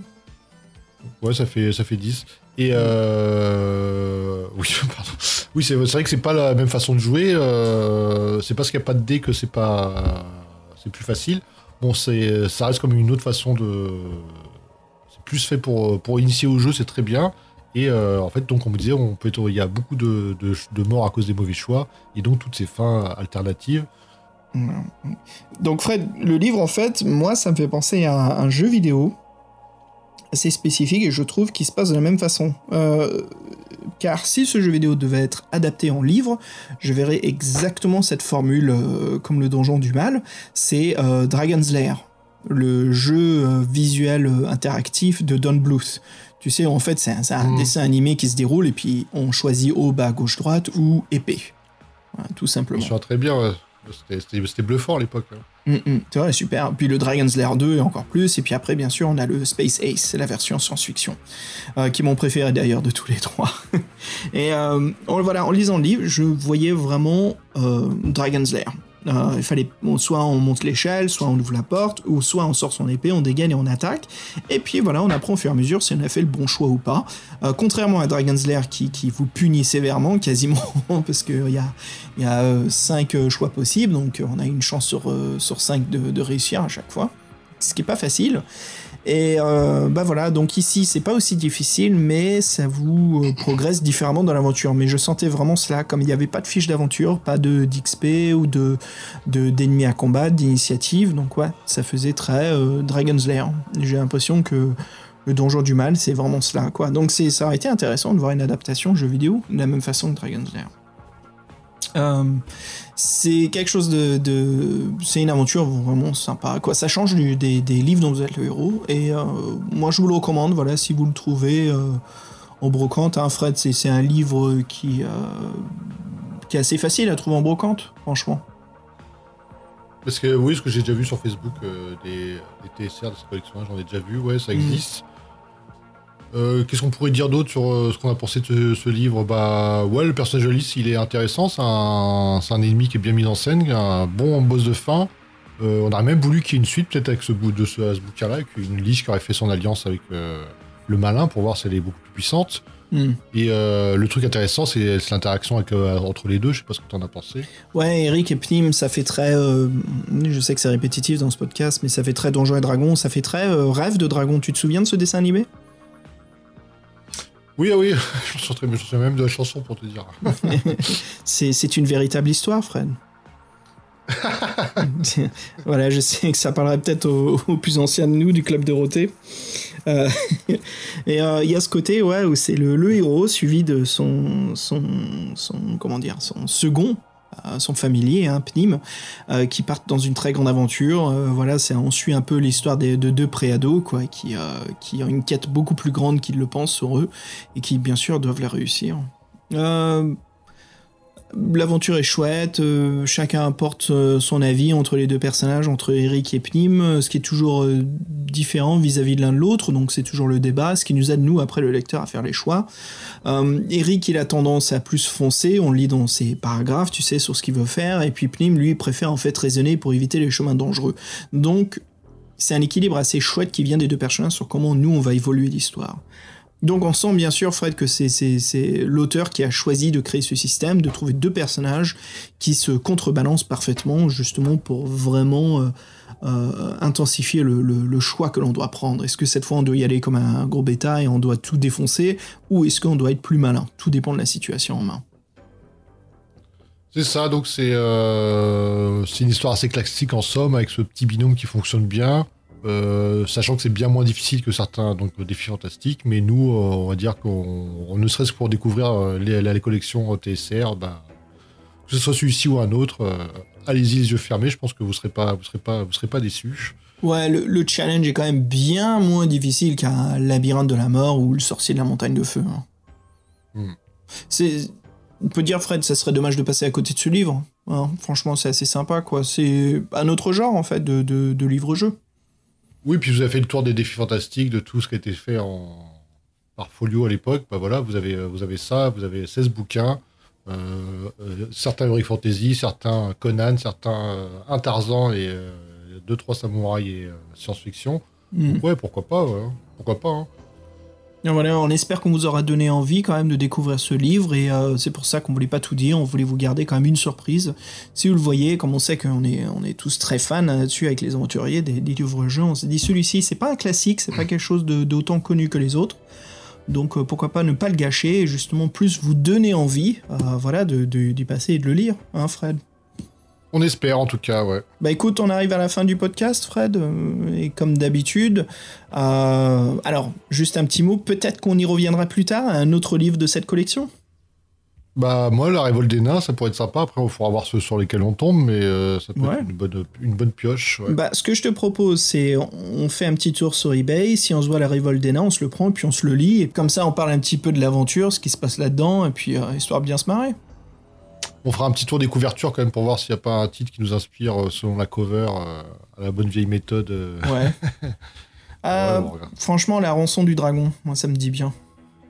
dans, dans un des trois premiers, c'est ça? Mhm. Mais pourquoi pas se faire le Tarzan dans ce cas-là Parce que. Ah non, bah non, pas, pas le Tarzan justement. Puis en plus Tarzan, euh, pff, super, moi c'est pas, pas, pas l'univers qui me passionne le plus. Euh, de même, c'est pas qu'on aime pas Tarzan, mais c'est qu'on n'est pas passionné, quoi. Bah, tu sais, euh, passer des, des nuits à épouiller, à épouiller, enlever les poux de Cheetah, non merci quoi. Oh, foutre. dégueulasse.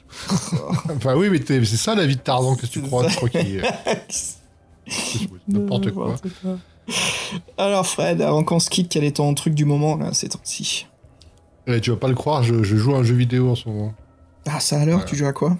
À Darkest Donjon, je sais pas si tu connais. Oui, mais non, mais c'est bon, je t'en ai parlé il y a quelques mois, quoi. Ah ouais, bon. ah bon, bah je m'en souviens même pas. Quoi. Bah oui, je t'en ai parlé énormément. C'était le truc, c'était mon truc du moment de quoi, de, de mars, avril.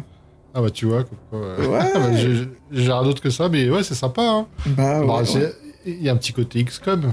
Ouais, il y a un Ouais. artbook qui est sorti du jeu parce que j'aime beaucoup le, le- le design, l'esthétique. Alors c'est c'est un tour par tour, mais pas comme XCOM parce qu'il n'y a pas de déplacement en fait. Oui, c'est Euh, juste que t'as une escouade de 4 qui, qui ont des ça. positions dans les Et les ouais. positions sont importantes dans le groupe, mais c'est un jeu en 2D, ouais. Euh, alors moi j'aime beaucoup, hein, le, le- parce que le jeu est extrêmement difficile. Alors j'espère que tu joues en normal et pas en facile. Oui, je joue en normal. Voilà, voilà, parce que le, le système de, de difficulté était... euh, En fait, au début, quand c'est sorti, c'était un jeu Kickstarter, et quand ils l'ont sorti, il y avait que normal. Mais comme ça chialait sans arrêt sur Internet, ils ont créé un mode facile. Alors je l'ai essayé, le mode facile, et c'est trop facile, hein, c'est une honte. Euh, ça simplifie le- la stratégie énormément. Et il y a Bah, en plus- quasiment plus de risques, je trouve. Ce qui est marrant, oui, c'est qu'il y a la gestion de la santé mentale, un peu, les mecs qui stressent tout le temps, la, la Yes. torche, euh, les combats, les récits, quand ils font des bons coups, ça, ils récupèrent de la mentale, s'ils déjouent les pièges, ouais, c'est assez bien fait. Ouais. Euh, c'est vrai que c'est dur, et puis c'est vrai que le, le- le graphisme est assez, assez dégueu, assez malsain, tout en restant cartoon. Ouais. C'est euh, c'est très sympa. Puis bon, j'ai pas fait, je viens de débuter, moi j'ai pas fait toutes les classes encore. Bah non, ouais, hésite pas à me demander. Moi, je trouve que c'est un mélange de l'univers de Donjons et Dragons et de HP Lovecraft. Oui, bon, en fait j'ai été initié par quelqu'un qui connaît très bien, donc euh, Hmm. ça va, je, je grille, je saute un peu les étapes. là. Ouais, c'est pas comme si je t'en avais parlé il y a quelques mois, quoi. Bah j'avais pas fait gaffe, je devais, je devais dormir à la fin du podcast. C'est ça, salaud. Euh, écoute, euh, de mon côté, euh, je joue aussi, je crois que j'en avais parlé un petit peu avant, je me suis remis à... en fait, je me suis pas remis, j'ai commencé, et puis là, ça fait un petit moment que j'y joue, au remake HD de Final Fantasy, je sais pas si j'en ai parlé dans un dernier épisode, Final Fantasy, l'âge du Zodiac, je crois que c'est le 12, euh, qui est le héros s'appelle Van avec Balthier, Fran, Lady H. Euh, c'est un Final Fantasy qui change un petit peu parce que c'était pas du tour par tour, euh, c'est un système de battle temps réel interactif. Donc les barres d'attaque chargent comme d'habitude, mais on peut se déplacer, on peut bouger. C'est un sorte de système temps réel. Et tu utilises des gambits pour planifier leurs attaques. Donc les gambits, en fait, c'est un ordre d'attaque ou d'acte d'action. Et tu peux le, jeu, c'est là où il est très vaste. Tu peux planifier plein de, de, de programmations pour les personnages où toi tu tiens juste la manette et tu vois toute l'action qui se passe. Donc c'est un côté très cinématographique et c'est assez chouette. Le printemps dernier, j'avais joué au dernier film euh, Resident Evil 7, qui est un reboot de la franchise qui est excellent, Fred. Je sais pas si tu as vu, mais euh, le Resident Evil 7 est, est- est superbe. hein. Il faut avoir euh, les nouvelles consoles pour y jouer. Ouais, ouais. Mais c'est un jeu. Pour moi, c'est Massacre à la tronçonneuse le jeu.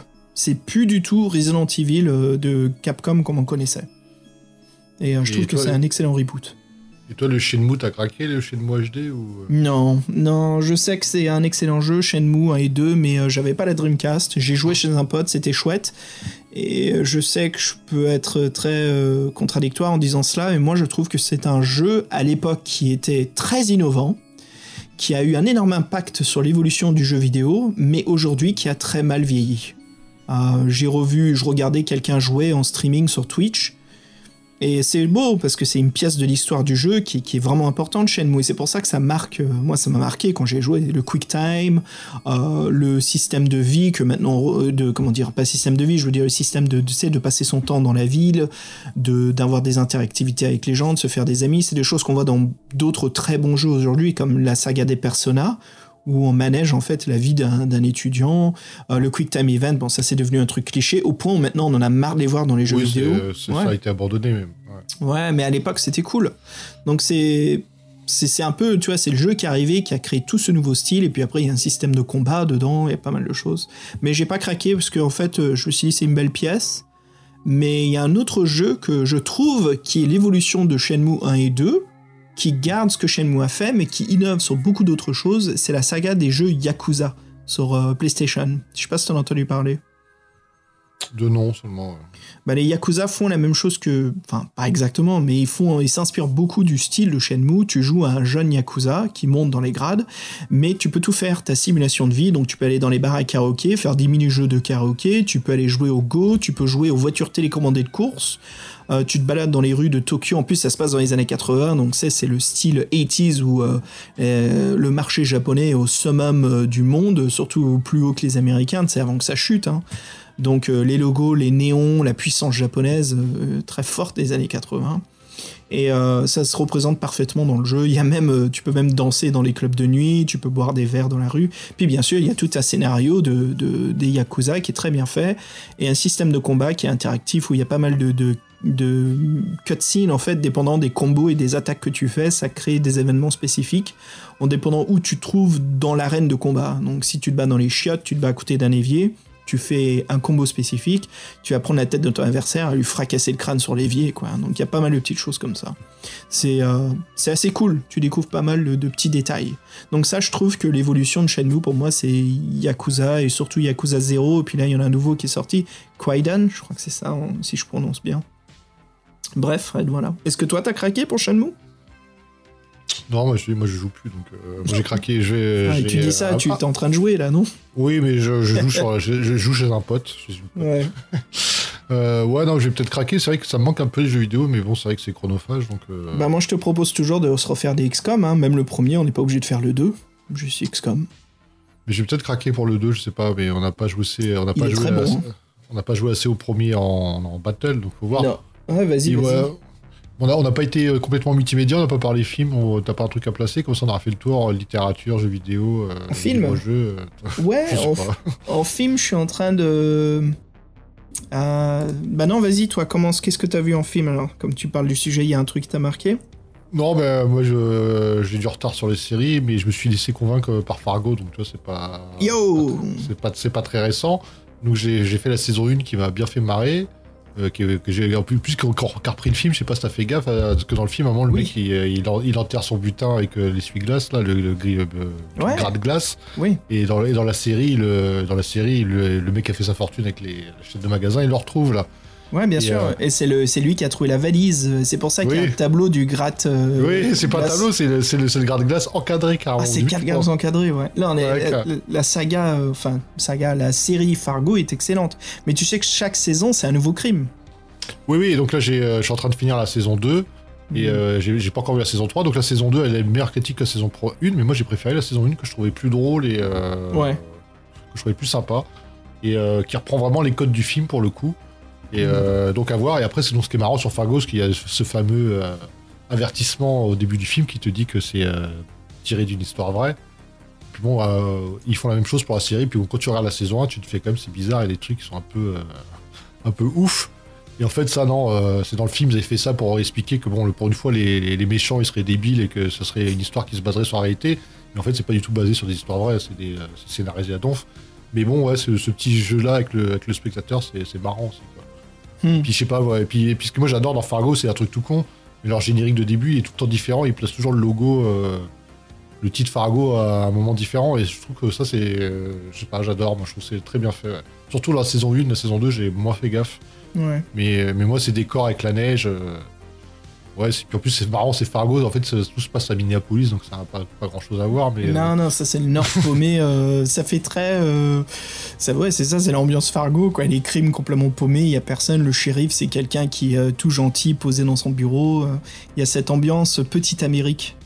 bah, moi, ça, ça- j'ai retrouvé des trucs de Twin Peaks avec euh, Yes, l'ambi- ouais, l'ambiance des, policiers, ouais, le côté euh, Ouais. Bouseux un peu là. Ouais. Ouais, c'est ça. Ouais, et puis euh, t'as un, excellent casting dans la première saison. Hein. T'as euh, t'as, euh, le fils de, de. Comment il s'appelle De Tom Cruise euh, je- pff, Non. Ouais, de Tom Hanks. sais pas. Tom Hanks. Ouais. J'aime bien la- l'act- l'acteur anglais là, merde, Ah oui, que, Freeman. Ouais, Morgan Freeman, je crois que ça. Non. Martin, non, Freeman. toi aussi Martin, tu, tous les deux là. Martin, Freeman, Ouais, qui est excellent. ouais. Qui est une ordure sans nom. Et au début, on, on s'attache à lui, puis en fait, euh, C'est une petite nom. ordure, ouais. Oh, une grosse ordure, attends. Une grosse ordure, mais bon, il, il est très facile à attraper si seulement tu savais que c'était lui l'ordure, quoi. Mais c'est ça son Et jeu. puis, euh, ouais, puis le rôle de Billy Bob Thornton aussi, qui joue un mec qui paie pas de mine, mais qui fait. Bob Thornton, qui, est- qui est, Ouais. c'est le, le, le diable, c'est Lucifer, quoi. Bon, c'est un homme de main, mais ouais, il est un peu, euh, il, a- il est un peu au-dessus de la mêlée, le gars, ouais. Ouais. Non, mais après, je vais voir la fin de la saison 2 qui m'a moins passionné, puis la saison 3, il y a Ewan McGregor, donc euh, ça peut valoir le coup, je sais pas. Ah On oui. verra. Mais bon, ouais, content d'avoir vu ça, parce que bon, euh, des séries, il y en a tellement, c'est bien de pouvoir cibler un truc euh, qui lui corresponde. Et donc là, pour Fargo, la saison 1, c'était vraiment. ça m'a donné envie de revoir le film, pour le coup. Mm, mm. Ah, cool. Bah voilà, écoute, c'est tout, Fred. Euh, nos recommandations, et puis écoute, c'est la fin du podcast. Alors, pour se quitter, on s'était écouté euh, juste avant un morceau de Willie Hutch qui s'appelle Brothers Gonna Work It Out. Et bah, il y a un fameux remix, Fred, tu le connais? Ouais, et je te l'ai même demandé pour euh, clore ce podcast, et euh, j'espère et j'espère que vous êtes toujours réveillés, parce que vous avez plusieurs minutes de bonheur devant vous. Voilà, ouais, ouais, le morceau est un peu plus lent, mais c'est assez sympa comme, euh, comme morceau. Vous allez voir, c'est samplé, repris. Euh, donc, c'est les Chemical Brothers, voilà, qui reprennent Brothers Gonna Work It Out de Willie Hutch. Euh, ça, les Chemical sont très forts en sampling, hein, ils sont super balèzes. Fred, on se quitte là-dessus. Je te dis à bientôt. Je crois que le prochain podcast, ça va être. Qu'est-ce qu'on se fait? Euh, je crois que c'est Sorcellerie 3 Non, c'est pas ça. Presque Bientôt. On en fait un juste avant cela. il devra arriver tantôt, parce qu'en ce moment, on se voit souvent, c'est cool. Euh, On fait Dragon d'Or. Ouais, Dragon d'Or. voilà, on va, on va discuter du prochain volume de Dragon d'Or qu'on n'a pas attaqué. Puis après, voilà, on fait sorcellerie. Et après, bah écoute, Fred, on va faire un petit peu de pop culture. Ça fait longtemps quand même. Yep, un petit peu culture de derrière les fagots qui est un peu dans la thématique de ce soir, mais chut. Voilà, on n'en parle pas plus. Allez, les aventuriers, encore merci de votre écoute, hein, c'est vraiment sympa. Voilà, 52 épisodes et ça continue, hein, c'est parti pour le centième. Sur ce, on vous souhaite une bonne journée, bonne soirée, bonne continuation. Et puis Fred, je te dis à bientôt. Salut tout le monde. Chez Michel Bruder